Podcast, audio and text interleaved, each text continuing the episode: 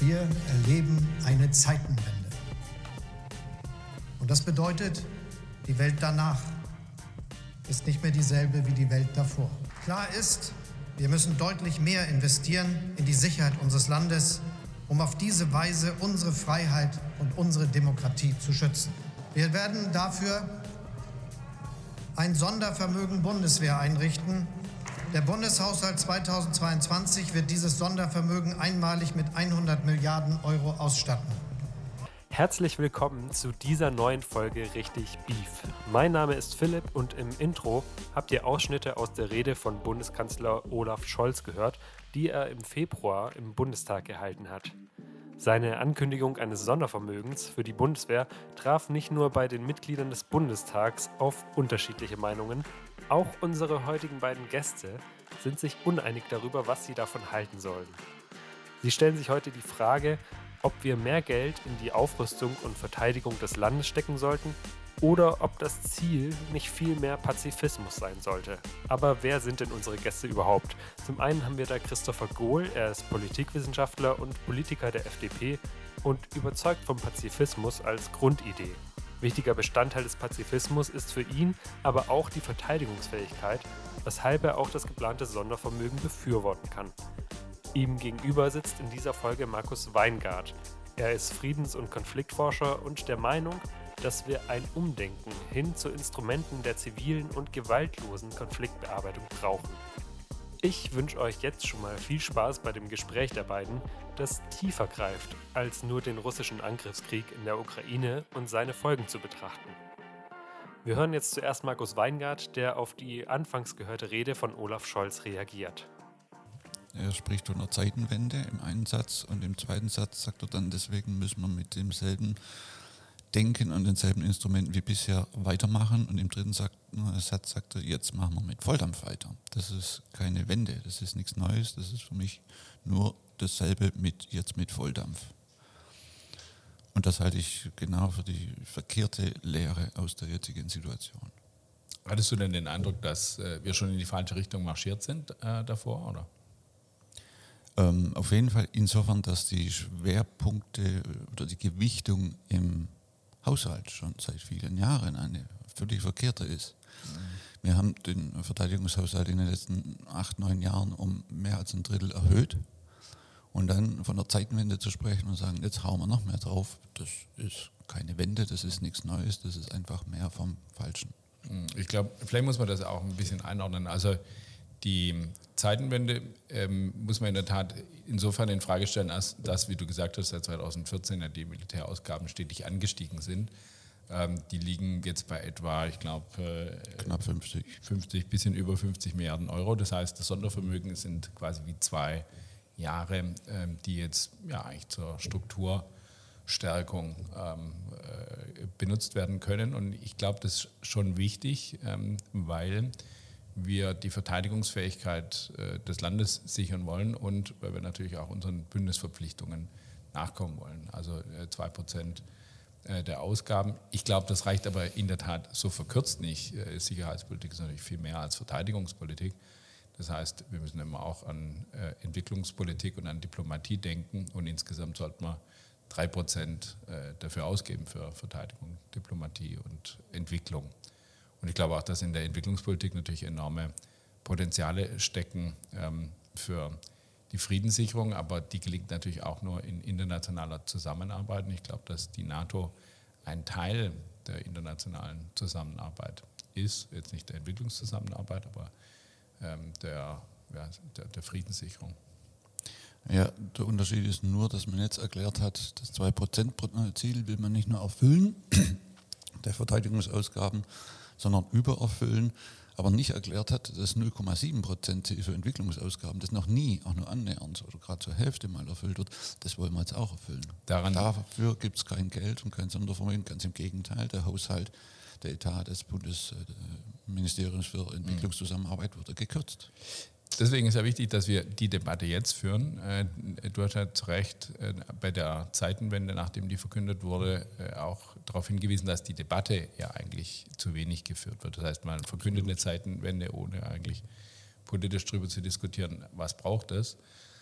Und in der Tat ist natürlich die, die, die, die Nichtpriorisierung von Entwicklungspolitik, die immer so ein bisschen an den Rand geschoben wird, die ist bedauerlich. Ich glaube, dass die Entwicklungspolitik äh, mit die spannendste, äh, der wichtigste Politikansatz ist, äh, wenn wir nachhaltige Entwicklung gewährleisten wollen auf der, auf der Welt. Und insofern müssten wir uns viel stärker ähm, diesen Aufgaben widmen. Aber ich glaube, man kann sie natürlich auch nicht entkoppeln von Fragen der Friedenssicherung und überhaupt der, von Rechtsstaatlichkeit, vom Gewaltmonopol was beim Staat liegt, was aufgebaut wird von Good Governance, das heißt auch eben natürlich von ähm, politischen Fragen, Strukturfragen äh, und Sicherheitsfragen. Ja, am Ende geht es natürlich in Politik eben auch um den klugen und ähm, äh, verantwortlichen Gebrauch von Macht. Ja, und äh, da habe ich so meine Zweifel, ob äh, das im Pazifismus immer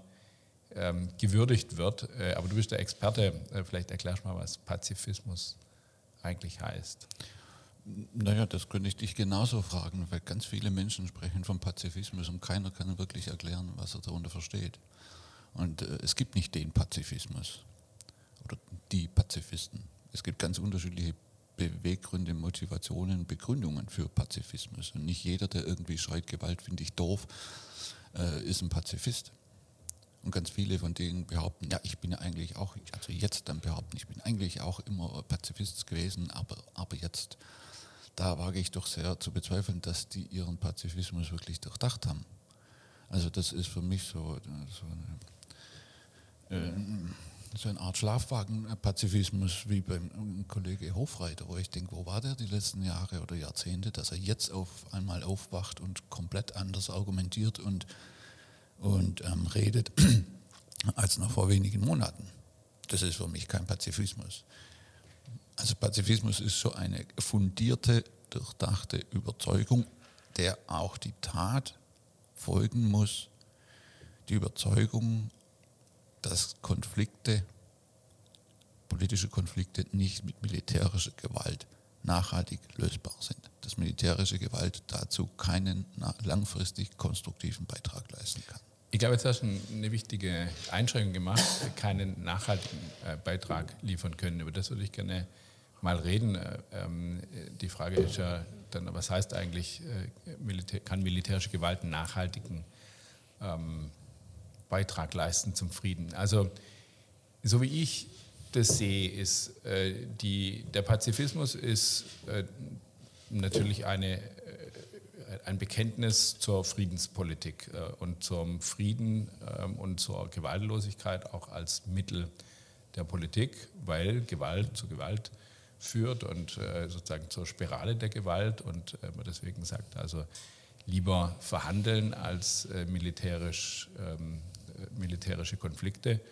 Ähm, ich habe in der Stellungnahme ähm, einer Organisation, der du angehörst, auch entnommen, dass man Anfang März auch dafür geworben hat, an den Verhandlungstisch zurückzukehren. Und die Sympathie dafür habe ich, aber der, der Zweifel, den Zweifel auch, ob äh, militärisch so starke Staaten, zu, die im Angriffskrieg sind, äh, ob die tatsächlich an den Verhandlungstisch wollen. Und ich glaube, es braucht auch militärische Macht, um deutlich zu machen, dass der Verhandlungstisch eine bessere Alternative ist zum Krieg. Dafür gehört dann aber auch die Bereitschaft, äh, ich sage mal, sich zu verteidigen oder militärische Macht auch zu stärken, ähm, damit der Verhandlungstisch die attraktivere Option wird.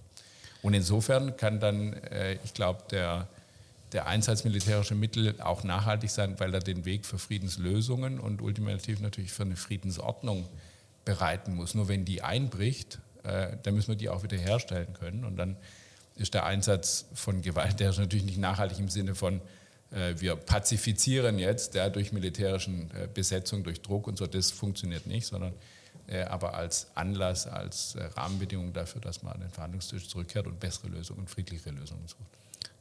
Nur wenn du einen, äh, jemanden mit militärischer Gewalt an den Verhandlungstisch zwingst, dann ist der Verhandlungstisch nicht attraktiv, sondern er ist einfach gezwungen, an den Tisch zu sitzen. Und er wird nicht gerne verhandeln. Und er wird die, die, die Ergebnisse da und die Beispiele auf lange Sicht nicht anerkennen und er wird sie wieder in Frage stellen oder spätestens der Nachfolger wird sagen, ja, das war erzwungen. Davon. Das wird nicht funktionieren. Ich stimme dir zu, wir müssen den Verhandlungstisch attraktiv machen. Das schon. Aber nicht mit militärischer Gewalt wird das nicht attraktiv. Wir müssen Angebote machen. Wir müssen alles tun, um zu deeskalieren, um eben nicht zur Eskalation beizutragen. Und was wir erleben, ist, dass ganz viel getan wird in Wort und Tat, was eben die, die, die Gefahr der Eskalation hochschraubt. Und dafür ist die Sache wirklich zu, zu gefährlich, als dass wir da noch zunehmend Öl ins Feuer gießen dürfen. Und das passiert. Nur ein Beispiel, wenn wir jetzt Finnland und Schweden ganz schnell in die NATO aufnehmen würden, das wäre natürlich eine Provokation für Russland, ist doch selbstverständlich. Muss das sein? Hilft das wirklich, den Konflikt zu deeskalieren? Ähm, ich will mal die Frage der Eskalation und die Frage der Attraktivität vom Verhandlungstisch nochmal trennen. Ähm, das Erste, ich glaube schon, äh, dass ähm, auch militärische Gegenmacht oder äh, also äh, dass, dass die ähm, den Verhandlungstisch als attraktivere Option erscheinen lassen kann, äh, auch wenn man gezwungen ist. Klar, ich meine, jemand, der versucht, jemand anderem seinen Willen aufzuzwingen und ich lasse mir den Willen aber auch nicht aufzwingen, sondern versuche sozusagen dem anderen nicht den Überwältigungswillen, sozusagen nicht im, im Krieg, ich, wir wollen Russland jetzt nicht besetzen oder, ähm, äh, wie soll ich sagen, äh, überwältigen, sondern wir wollen, dass Russland an den Verhandlungstisch kommt. Und das kann natürlich auch äh, eine Chance sein für Russland, einen Ausweg aus einer Situation zu kriegen, die sie mittlerweile, in, in die sie sich mittlerweile reingeritten haben, ähm, die auch Putin nicht recht sein kann. Also ähm, insofern, ich, jemand, der am Verhandlungstisch sitzt, auch wenn er gezwungen ist, ist mir lieber als jemand, der gar nicht den Verhandlungstisch will, weil er gar keinen Grund hat, weil er militärisch so großen Erfolg hat. Aber das ist ja schon ein Problem auch im Punkt, also im Blick auf die Waffenlieferung, ähm, dass die Ziele überhaupt nicht klar sind. Du sagst als Ziel, wir wollen den Verhandlungstisch attraktiv machen. Das teilen aber nicht unbedingt alle, vor allem nicht in der ukrainischen Führung, die ja in sich selbst nicht ganz äh, einig ist, was sie eigentlich mit diesem Krieg. Ist das so? So, ja.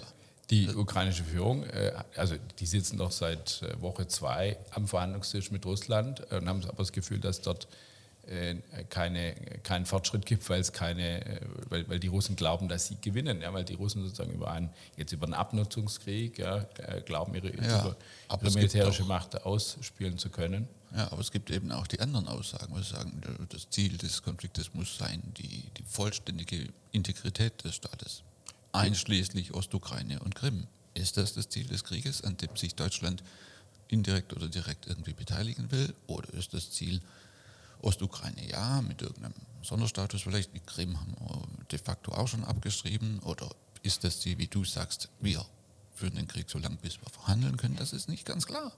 Das ist nicht klar und trotzdem sagt die Bundesregierung, wir unterstützen das.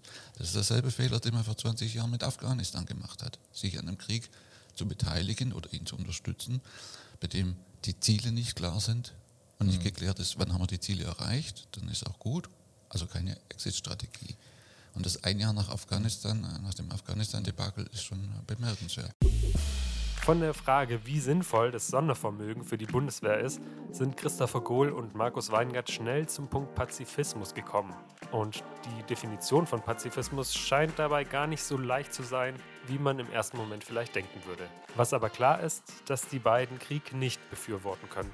Wobei die beiden dann auch konkret auf die Situation in der Ukraine zu sprechen kommen. Einen Verhandlungstisch gibt es dort zwar, nur Einigungen scheinen weit entfernt zu sein. Während Christopher Gohl der Meinung ist, dass eine Partei auch durch militärischen Zwang an den Verhandlungstisch gebracht werden kann, sagt Markus Weingart, dass dieses Vorgehen schon der erste Fehler ist und Deeskalation so gar nicht erfolgen kann. Die beiden gehen im nächsten Part noch weiter auf die Verhandlungen und die Ziele der beiden Parteien ein und kommen dann auch auf mögliche Alternativen zu militärischen Mitteln zu sprechen. Also wir sind in unserer Argumentation auf den Verhandlungstisch hingekommen und auf die Attraktivität des Verhandlungstisches, ähm, weil wir über die Frage geredet haben, ähm, hat, hat man lieber Verhandlungen oder hat man lieber ähm, äh, Krieg? Natürlich hat man lieber Verhandlungen. Ähm, was auch nicht geht, ist natürlich, äh, dass Krieg belohnt wird. Ähm, also dass äh, Aggression ähm, äh, auf eine, äh, ter die territoriale Integrität eines Staates, eines friedlichen, Freund, eigentlich befreundeten Nachbarstaates, äh, so dermaßen äh, überraschend und brutal ähm, äh, in, anzugreifen, aufzulösen, ähm, dass das keinen Lohn haben darf. Insofern gehört für mich natürlich zu einer Verhandlungslösung auch äh, die Frage einer friedlichen Sicherung eines Zustandes, mit dem die Ukraine selbstbestimmt äh, auch leben will. Und wenn die Ukraine sagt, dazu gehört die territoriale Integrität, und zwar auch von mir aus in den Formen von vor 2014, vor der Besetzung ähm, des Donbass durch, die, durch, die, durch Russland, ähm, dann ist es Teil äh, einer, einer Verhandlungslösung, die am Ende kommen muss. Und äh, ich würde den, äh, den Ukrainern nicht absprechen, ähm, dass sie hier eine, ja, also ihre eigenen Ziele setzen können. Absolut. Ob wir die Ziele dann auch gut finden und unterstützen, oder Deutschland oder wer auch immer, ist steht auf einem anderen Blatt. Würdest du, würdest du unterstützen, dass äh, äh, die Ukraine ähm, Kompromisse macht, auch was ihre territoriale Integrität angeht. Es wäre anmaßend, der Ukraine zu sagen, das müsst ihr tun. Das ist nicht ähm, meine Aufgabe. Ähm, genau, aber wenn das nicht unsere Aufgabe ist, dann, äh, dann sollte man doch nicht äh, dafür kritisieren, dass sie, dass sie dieses Ziel verfolgen. Das kritisiere ich doch auch gar nicht, dass sie dieses Ziel verfolgen. Du hast gefragt, sollten wir uns das Ziel zu eigen machen? Ich sage mal ja, zu eigen. Äh, wir sollten respektieren, dass die Ukraine dieses Ziel hat. Das sind aber Unterschiede. Ob ich sage, ja, die Ukraine hat aus ihrer Perspektive und in ihrer Lage bestimmte Ziele, bestimmte Interessen, selbstverständlich, und wählt dafür bestimmte ähm, Instrumente oder Maßnahmen, das ist ihr gutes Recht. Dass das andere dann auch unterstützen müssen, das, wie gesagt, das steht auf einem anderen Blatt. Das muss ich deswegen nicht zwingen. Ich kann zu der Einsicht kommen, dass ich sage, ja, das sind Ziele, die ich nachvollziehen äh, kann und gut finde und richtig finde und das unterstütze ich, ist aber keine, keine Zwangsläufigkeit. Das finde ich eben auch die Schwierigkeit in der ganzen Diskussion, sondern dass ähm, viel zu wenig unterschieden wird zwischen dem Recht auf Selbstverteidigung und der Sinnhaftigkeit der gewählten Mittel. Mhm.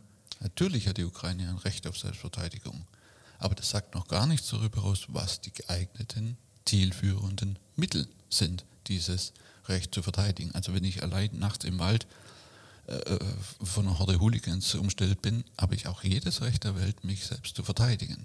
Das sagt aber noch gar nichts darüber aus, welches Mittel dazu geeignet ist. Mhm. Und es sagt auch noch nichts darüber aus, ob andere dann dieses Mittel genauso gut finden müssen wie ich und mich darin unterstützen müssen, weil es unterschiedliche Interessen gibt. Welche, welche alternativen Mittel gibt es dann, ich sag mal, gegen äh, die Selbstverteidigung auch mit, äh, ich sag mal, mit, äh, mit militärischer, ähm, mit dem Versuch, militärisch auf Augenhöhe kämpfen zu können? Es ist interessant, dass du die Frage stellst. Naja, du wirfst sie ja auf, implizit, und jetzt wollen wir sie vertiefen, genau. Ja, genau das das Problem ist, dass diese Frage in der deutschen Diskussion vor allem so gut wie nicht gestellt wird eigentlich. Aus gutem Grund, weil sich die allermeisten Menschen gar keine Alternativen vorstellen können. Ja. Sie haben kein Wissen darüber, dass es Alternativen zur Gewalt gibt. Welche, aber welche sind es denn?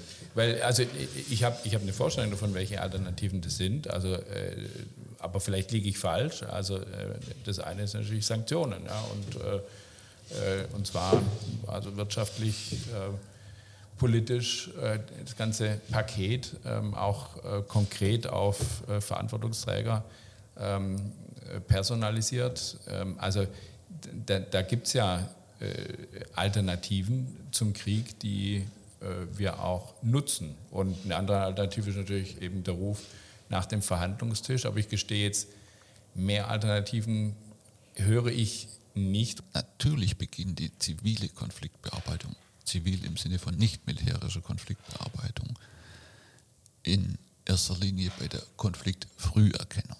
Mhm. Da wird schon ganz viel versäumt. Wir mhm. investieren viel zu wenig in die Konfliktfrüherkennung erstmal, mhm. auch die Bundespolitik äh, mhm. seit Jahrzehnten. Dann in die Frühbearbeitung dieser Konflikte, früh einzugreifen durch präventive Maßnahmen. Und Prävention ist wiederum ein ganz, ganz weites Feld. Das beginnt bei der äh, Friedensbildung, bei der sagen, ähm, vielleicht auch Demilitarisierung, je nachdem, wie weit es schon fortgeschritten ist.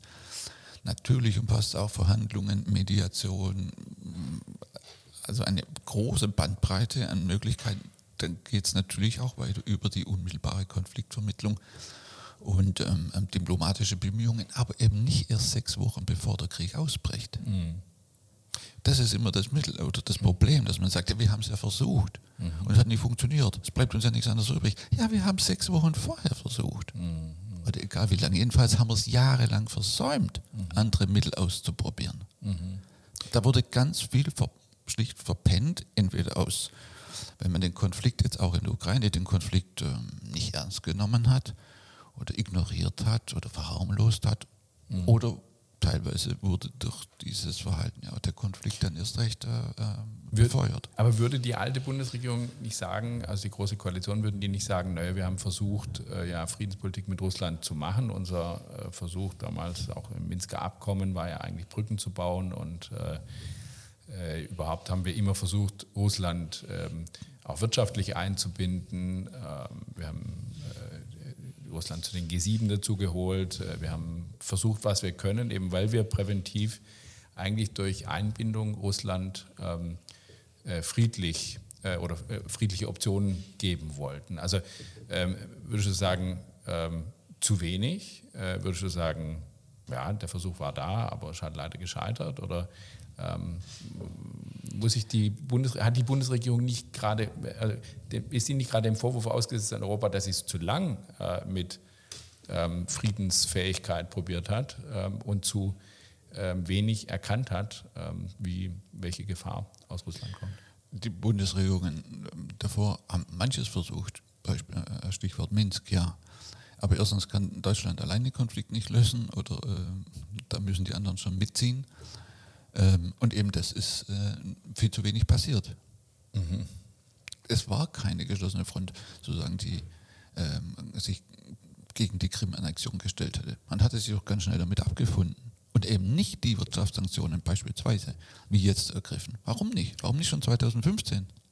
Man hat es akzeptiert und das war ein Versäumnis. Und das sind auch nicht militärische Maßnahmen, die man hätte versuchen können und müssen. Man hat es nicht getan, man hat es versäumt und damit die Krise auch mit groß gemacht und befeuert. Aber gab es aber nicht, also die beschwichtigenden Stimmen, äh, ich erinnere mich an Diskussionen, die ich da hatte, die dann gesagt haben, naja, muss man verstehen, Russland ist ein gekränktes Land, äh, es ist ein großes Land, die Krim hat auch mal dazugehört äh, zu Russland, wenn man sich die Geschichte genau anschaut, so einfach ist das alles nicht. Also ich sage mal, es gab ja eine Menge Stimmen der Deeskalation. Äh, damals, jetzt äh, höre ich, dass du sagst, nein, damals hätte man äh, auf eine andere Art und Weise den Konflikt zivil, ja, aber doch den Konflikt ähm, durch Sanktionen suchen müssen. Das hätte ja auch vorausgesetzt, dass wir in der Bundesrepublik ganz anders, auch in der Öffentlichkeit, ganz anders äh, über Russland geredet hätten. Hätte man machen können, ja, hätte man können. Aber wie, wiederum, das, oder auf den Punkt davor zurückzukommen, die Schwierigkeit ist, in der Bevölkerung als Ganzes, aber eben auch, und da wird es äh, schwierig, bei Politikern, auch bei sehr, sehr vielen, allermeisten Journalisten, später von Deutschland vor allem, dass sie eben die Alternativen zu militärischer Gewalt nicht kennen. Sie haben keine Vorstellung davon. Das kann ich schlecht vorwerfen, jedenfalls dem Normalbürger, weil man muss sich damit schon beschäftigen die Idee der Gewalt und die Gewaltlogik, die steckt im Menschen seit der Steinzeit drin. Da braucht er nicht kurz drüber reflektieren oder sich damit beschäftigen. Die Idee der Gewaltlosigkeit und der zivilen, gewaltlosen Konfliktbearbeitung, was ein sehr anspruchsvolles Feld ist, damit muss man sich schon beschäftigt haben. Also, aber das muss auch passieren, wenn wir zu einer anderen Politik kommen wollen. Und bei Politikern, auch bei Journalisten, die sich prominent äußern, da erwarte ich schon, dass sie sich damit beschäftigt mhm. haben, bevor sie ihre Meinung rausposaunen über die Medien, die sie haben. Wir haben jetzt einige Argumente und Vorschläge von Markus Weingart gehört, die allerdings alle schon früher greifen, als dass sie die aktuelle Situation ändern könnten. Mit diesem Kritikpunkt steigt auch Christopher Gohl gleich in den letzten Part der Folge ein und die beiden werden sich in dem Punkt wahrscheinlich auch nicht hundertprozentig einig werden. Aber wir haben hier zwei offene und lösungsorientierte Menschen, weshalb es in diesem Part auch viel darum gehen wird, was Frieden eigentlich bedeutet, wie er entsteht, dann aber auch langfristig gehalten werden kann.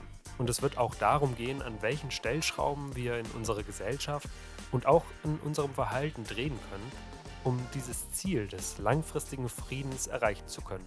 Ich verabschiede mich schon jetzt. Alle Infos zu unseren Gästen und auch weiterführende Links findet ihr wie immer in den Show Notes. Und jetzt wünsche ich euch nur noch viel Spaß bei der restlichen Folge. Äh, natürlich ist der Krieg jetzt und, und die auch Aufrüstung der Ukraine durch starke, äh, durch, durch, durch Waffen, ähm, der ist jetzt äh, natürlich in einer ganz besonderen bestimmten Situation äh, und die kann man beklagen, dass wir überhaupt so weit gekommen sind. Ähm, gleichwohl ist es in dieser Situation doch ein Mittel, ähm, letztlich, ich sage mal, äh, für, für den Frieden einzustehen und zwar auch für die Herrschaft des Rechts, ja, für die Herrschaft der, der internationalen Rechtsordnung, die Aber da genau verletzt wurde. Dieses Argument hört man seit Jahrzehnten. Und genau diese Mechanismen bestimmen die, auch die deutsche, nicht nur die deutsche Politik seit Jahrzehnten. Genau dieses Verhalten, dass man die Konflikte vielleicht sieht und zuschaut, wie das Kind um den Brunnen läuft und läuft und läuft und zuschaut. Vielleicht mal sagt, oh, pass mal auf, aber dann läuft mhm. weiter. Und dann fällt das Kind rein in den Brunnen und dann kommt der große Aufschrei. Ja, wie konnte das jetzt passieren? Mhm. Ist ja furchtbar. Jetzt müssen, wir, jetzt müssen wir was tun. Und dieses Jetzt müssen wir was tun, ist regelmäßig Soldaten oder zumindest Waffen zu schicken. Mhm. Und was dazu geführt hat zu diesem Konflikt, das müsste dann die, die, die Lehre daraus sein. Das passiert eben regelmäßig nicht. Zu gucken, wie hätte man das verhindern können, mhm. dass das Kind in den Brunnen reinfällt. Nee, dann wird zu dem Aktionismus gegriffen, Waffen liefern, weil es irgendwie eine schnelle Lösung oder eine schnelle Wirksamkeit jedenfalls verspricht. Und das grundsätzliche Nachdenken, wie hätten wir das verhindern können, das passiert regelmäßig nicht. Und jedes Mal heißt, so wie du jetzt gesagt hast, das ist jetzt aber eine ganz besondere Situation. Mhm. Das davor war auch ein Problem, aber das war, kann man nicht vergleichen. Aber jetzt haben wir eine richtig besondere Situation. Jetzt müssen wir halt so mhm. agieren. Mhm. Und was dahinter steckt, wenn ich das noch sagen darf und muss, das ist letztlich, du hast nicht so genannt, aber es ist die Idee der Gewalt als Ultima Ratio, die man jetzt ja implizit oder explizit sozusagen rauf und runter wieder hört. Dass man sagt, natürlich sind wir alle gegen Gewalt. Kein Politiker und kein Journalist wird sagen, Gewalt finde ich toll und Panzer, hurra. Nee, im Prinzip sind wir alle dagegen. Aber manchmal muss es halt sein. Mhm. Und was mir in der Diskussion komplett fehlt, ist die dass die höchst fragwürdige Begründung dieser Ultima Ratio fast nie hinterfragt wird. Da gibt es nämlich ein paar Haken und da brauche ich jetzt eine Minute. Der erste Haken ist zur These der Ultima Ratio, dass sie eben, wie wir gerade angesprochen haben, nicht Ultima ist. Also Militär, militärische Gewalt in Konflikten ist nie die, das letzte Mittel. Es ist, das würde ja heißen, dass alle äh, gewaltlosen Mittel der Konfliktbearbeitung eingesetzt und ausgeschöpft, erfolglos ausgeschöpft worden wären. Wenn man aber zivile Konfliktbearbeitung eben besteht, äh, versteht, auch beginnend mit Prävention, wurde das mit konsequenter Prävention, mit Einsatz der Kon wirklich konsequentem Einsatz der zivilen Mittel, zivilen Mittel, dann fällt mir kein Krieg ein, wo das wirklich ausgeschöpft worden wäre. Ist nicht Ultima. Zweitens Ratio. Da halte ich es eher mit Willy Brandt. Krieg ist nicht die Ultima Ratio, ist die Ultima Irratio, wie er vor 50 Jahren sagte. Das heißt, Gewalt ist immer ein Versagen der Vernunft. Dritter Haken an der These, selbst wenn es Ultima und Ratio wäre, sagt das drüben noch nichts darüber hinaus, ob Gewalt zielführend ist.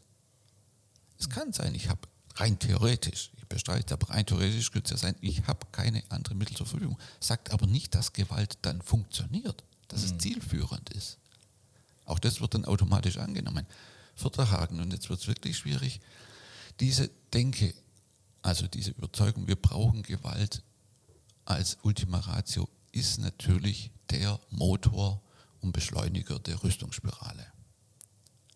Seit vielen Jahrzehnten und jetzt erst recht in den, in den, ja, bei Heckler und Koch knallt ja jeden Tag mindestens eine Sektflasche seit der Zeitenwende-Rede. Ne? Es ist, das müssen wir uns einfach realistisch klar machen, es ist der Motorantreiber der Rüstungsspirale, weil natürlich beide Seiten sagen, also der Sieger in einem Kriegskonflikt sagt, ich habe gewonnen, weil ich militärisch so stark, so gut ausgerüstet war, weil ich stärker war als der Gegner. Also muss ich dafür sorgen, dass ich auch zukünftig stärker bin, militärisch stärker. Also muss ich immer gucken, dass ich hochgerüstet bin. Der Verlierer sagt, der gleichen Logik, wir haben ja nur verloren, weil wir militärisch schwächer waren. Also müssen wir dafür sorgen, dass uns das nicht wieder passiert. Also müssen wir aufrüsten, hochrüsten und die Rüstungsspirale gerät massiv in Gang. Und letzter Punkt dazu noch, um diese Rüstungsausgaben zu rechtfertigen, egal in welchem Land der Welt, brauche ich einen guten Grund. Das heißt, ich brauche ein Bedrohungsszenario. Ich brauche ein Angstszenario. Ich muss den Leuten sagen, da ist eine reale Bedrohung für uns. Deswegen müssen wir das machen.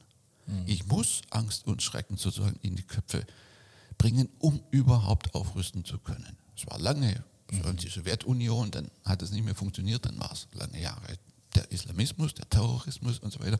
Jetzt haben wir wieder Putin.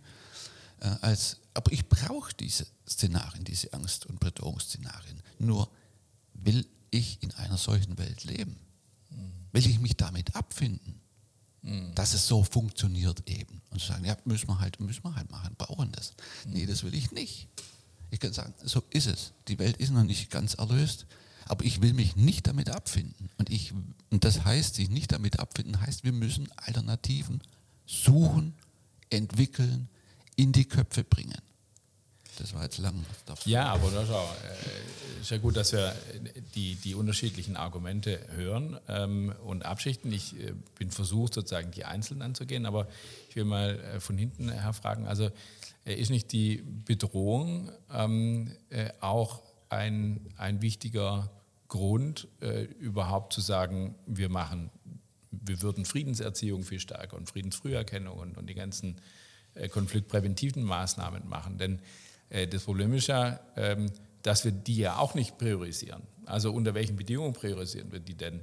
Ähm, äh, dein, wenn, wenn dein Argument ist, wir priorisieren zu spät die falschen Mittel und nennen die dann die letzten Mittel, ähm, durch Ultima, naja, Ultima ist auch die, sagen die, die, äh, die, die, die jenseitigen Mittel, also wenn wir alle diesseitigen, die wir schon, schon die wir hätten gebrauchen können, aber wir sind dann an einem Punkt, da sind wir dann schon jenseits des, den Rubikon schon überschritten, ja, dann kommt Krieg. Ähm, äh, ich, ich finde es schwer, sozusagen ähm, äh, Politikern vorzuwerfen, ähm, dass man äh, zu militärischen Mitteln greift, wenn der Angriffskrieg schon läuft. Also äh, äh dann zu sagen, ja, hätten wir mal in der Vergangenheit äh, also besser priorisiert, das, das, können wir uns wünschen, aufgeklärterweise. nur wir müssen ja dann auch das Argument machen, ähm, in Friedenszeiten, warum das wichtig ist. Ja, und in, in Friedenszeiten, wo die Bedrohung vielleicht gar nicht so äh, auf der Tagesordnung ist, kommen wir vielleicht ohne äh, das Bild der ultimativen Bedrohung auch nicht aus, um Friedenserziehung ähm, und die Investitionen darin zu gerechtfertigen. Äh, ich will mal noch eine andere, eine andere Frage stellen. Mir, scheint, dass du sehr ähm, ähm, und ein, ein, gewisser Teil von mir teilt den Idealismus, ja, dass wir sagen, können wir nicht durch, durch Selbstaufklärung, durch Vernunft viel früher ja, das zivilisatorische Werk der Friedenssicherung leisten. Ja, und ähm, das ist ja nicht nur Friedenssicherung im Sinne von äh, Menschen gegen Menschen, sondern das ist ja für uns, äh, wenn ich das voraussetzen darf, ist das ja auch überhaupt, gehen wir überhaupt verantwortlich miteinander und mit der Welt um, ökologischer Frieden. Ja, also äh, äh, wie ist es mit Rücksichtslosigkeit? Wie ist es äh, damit, dass wir überhaupt verantwortlich handeln? Und da wünschen wir uns eine Kultur der Verantwortung.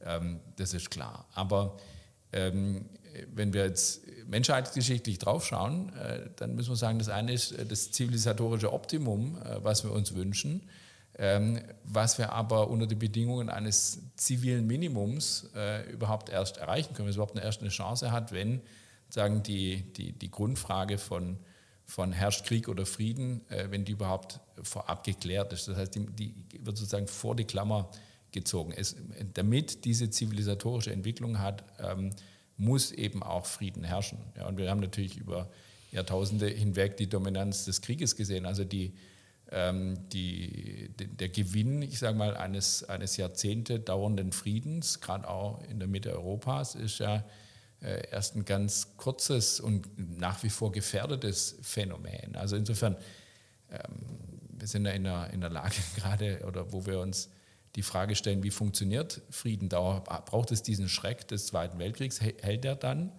Ähm, wie lange hält die Friedensordnung, die nach dem Zweiten Weltkrieg entstanden ist? Wie lange gibt sie uns den Raum, überhaupt das ja, die, die zivilisatorische, ich sag mal, Verantwortungskultur aufzubauen. Ja, oder vielleicht ist das eine tragische Sicht, ja, dass ich sage, ich glaube, manchmal scheint mir, wir müssen Frieden herstellen ähm, mit Mitteln, die wir zivilisatorisch eigentlich nicht haben wollen. Ja. Ich glaube, da ist oftmals die Schwierigkeit ähm, auch ein Frieden, des, des, Friedensverständnisses, als ob Frieden so ein Zustand wäre, den man herstellen kann und dann haben wir Frieden. Und das ist ein grobes Missverständnis, auch eben in der ganzen Diskussion. Frieden ist eben kein Zustand. Frieden ist immer ein Geschehen. Ein, ein, ein Geschehen zwischen Menschen. Frieden muss sich in diesem Geschehen bewähren. Genauso wie Vertrauen oder Liebe. Ich kann auch nicht sagen, ich liebe meine Frau so und jetzt fertig, jetzt haben wir das. Ne? Das muss sich schon zeigen. Es muss sich irgendwie äußern und zwar dauerhaft.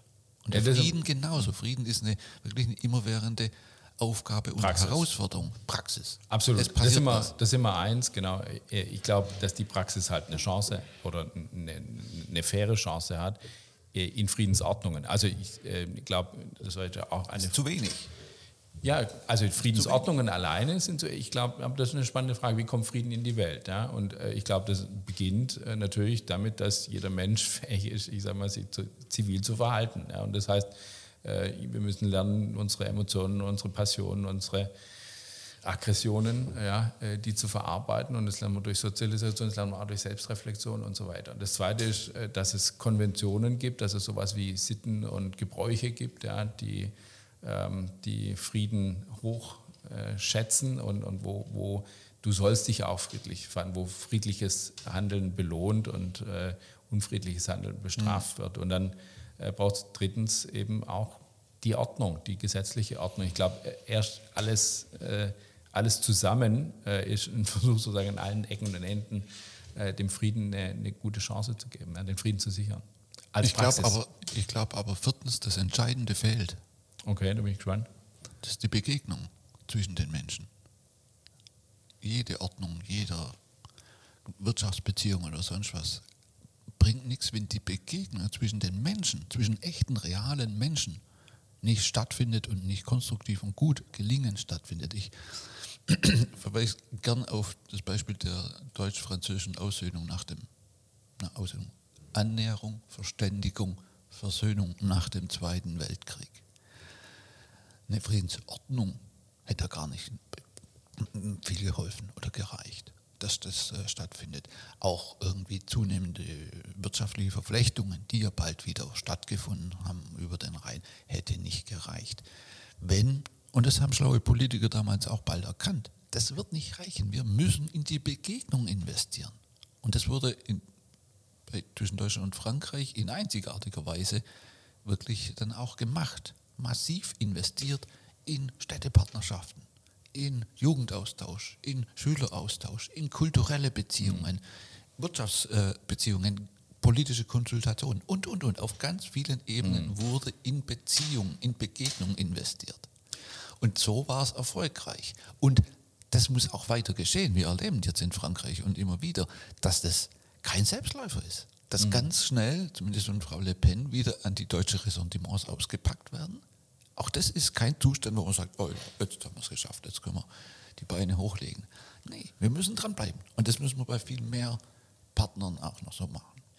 Da bin ich äh, völlig bei dir. Ich danke dir, dass du die, äh, das Begegnung, die Begegnung mal äh, groß ziehst. Ich habe die ein bisschen versteckt. Ich sage mal unter Sozialisation. Ja, da findet Begegnungslernen statt. Ähm, nur, ähm, dass das stattfinden muss, ist natürlich hoch anspruchsvoll und ähm, äh, auch ein Wechsel der, der die Menschen sind nicht, äh, das ist nicht der, der, Normalfall, dass die sagen, komm, wir reisen ins Ausland für mehr als einen Urlaub, wir reisen ins Ausland für eine Begegnung, für den Kulturaustausch. Das muss organisiert werden, eine zivilisatorische Errungenschaft, die wir, ähm, für die wir einen hohen Preis gezahlt haben. Ähm, und der halt auch begründet werden muss. Und der in Deutschland natürlich immer begründet wurde, auch mit dem ultimativen Nie wieder. Ähm, das heißt, äh, die Bedrohung, sage ich mal, der Wiederkehr des Bösen äh, war ein Grund, warum in Deutschland äh, gegenüber Frankreich was geglückt ist, was wir uns vielleicht auch zwischen Ukraine und Russland in Zukunft wünschen würden oder vielleicht schon früher gewünscht hätten. Aber ähm, genau, man kann, glaube ich, nicht alles nicht alles, was wünschenswert ist, sagen wir, in, in, im Dienste der, der Friedenskultivierung, äh, sage ich mal, ja, ähm, nicht alles das können wir tatsächlich selber leisten. Also manches muss eben auch, können wir nur hoffen, dass das in Russland auch stattfindet. Ja. Sicher, aber was in der Beziehung zu anderen Ländern äh, stattfindet, ist wie in der Beziehung zwischen Menschen. Da kann ich schon einiges dafür tun. Ich kann das unterstützen oder fördern oder eben auch nicht. Und auch andere Maßnahmen fördern. Also wenn ich mit meinem Nachbarn Schwierigkeit habe, kann ich mich drin investieren, bessere Beziehungen herzustellen oder ich kann drin investieren, einen möglichst hohen Gartenzaun zwischen unseren Grundstücken hochzuziehen. Kommt ein bisschen auf die Schwerpunktsetzung an und was ich für ein geeignetes Mittel halte. Und da ja. finde ich eben, wird, ist die, die Prioritätssetzung, da sind wir jetzt wieder ein bisschen am Anfang, seit vielen Jahrzehnten viel zu einseitig auf, ähm, auf der militärischen Konfliktbearbeitung. Das heißt, die eigentliche Zeitenwende müsste noch stattfinden, sagst genau. du, und indem wir sagen... Wir haben keine Zeitenwende. Nicht in dem, nicht in dem Sinne, dass es zu einer anderen, wirklich anderen neuen Politik führen würde. Also Scholz sagte, neue Politik, äh, neue Zeiten erfordern neue Politik. Schön wär's. Schön wär's. Wir hätten eine neue Politik. Mhm. Die, ich, ich sag mal, als äh, Frank-Walter Steinmeier noch als Außenminister gefragt wurde, wie konnte Ruanda, der Genozid in Ruanda 1995 mit äh, einer Million Tote, wie konnte das passieren? Und er sagte damals, ich, ich zitiere, ähm, es mangelt nicht an Informationen. Und da war schon erfahrener Außenpolitiker, es mangelt nicht an Informationen. In der Regel wissen wir, wenn sich ein Konflikt zusammenbraut. Aber Allzu oft unterschätzen wir ihre Tragweite, weil wir Szenarien, die nicht in unsere gewohnten Denkschemata passen, gar nicht erst in Erwägung ziehen. Zitat Ende. Weil wir Szenarien, die nicht in unsere gewohnten Denkschemata passen, nicht mhm. in Erwägung ziehen. Und das ist ein Riesenpolitik, äh, Riesenproblem in der Politik. Die begrenzten, gewohnten Denkschemata. Mhm. Dass wir eben nicht ein Umdenken leisten können. Und auch das nicht mal das aus mhm. Ruanda, mhm. und das ist schon lange her jetzt, mhm. geleistet haben, umzudenken. Mhm. Wir sind immer noch, wir stecken immer noch in dem sehr begrenzten, gewohnten Denken. Und das ist dominiert von, von der Gewaltlogik. Mhm. Und Aber, da wird ja. investiert. 50 Milliarden, mhm. noch mehr, noch mehr, noch mehr. Aber wir haben auch eine Chance natürlich in solchen äh, Situationen jetzt äh, dazuzulernen. Das sind auch Krisenmomente, sind auch Lernmomente, wenn wir sie zu Lernmomenten machen. So, dazu trägt unser Podcast heute bei und dazu trägt bei, dass wir als Jahresthema äh, das Thema Wissenschaften, Weltethos und Wissenschaften haben und uns die Frage stellen, auch wie können, äh, wie gelingt eine wissenschaftsfähige Demokratie, eine demokratiefähige Wissenschaft, wie lernt überhaupt eine Demokratie? Und wie kann sie eben auch in anderen Szenarien denken, wie kann sie ihre Vorstellungskraft ähm, besser trainieren. Und ich glaube, dass der äh, die Einführung von Szenarioprozessen in die Politik und in unsere politische Diskussionen viel dafür beitragen könnten, dass wir äh, intelligenter, äh, früher, weitsichtiger, rücksichtsvoller Politik machen könnten. Das ist eine Aufgabe, der widmen wir uns beide, du an der Stiftung, ich am Institut. Ich glaube, da haben wir noch viel, viel zu tun. Viel auch, zu tun. Auch und gerade, wenn wir nicht immer einer Meinung sind. Und es gibt das Projekt Weltethos, was in seinem Kern und Ursprung ein Friedensprojekt ist. Und bleibt. Herzlichen Dank, lieber Markus. Danke dir.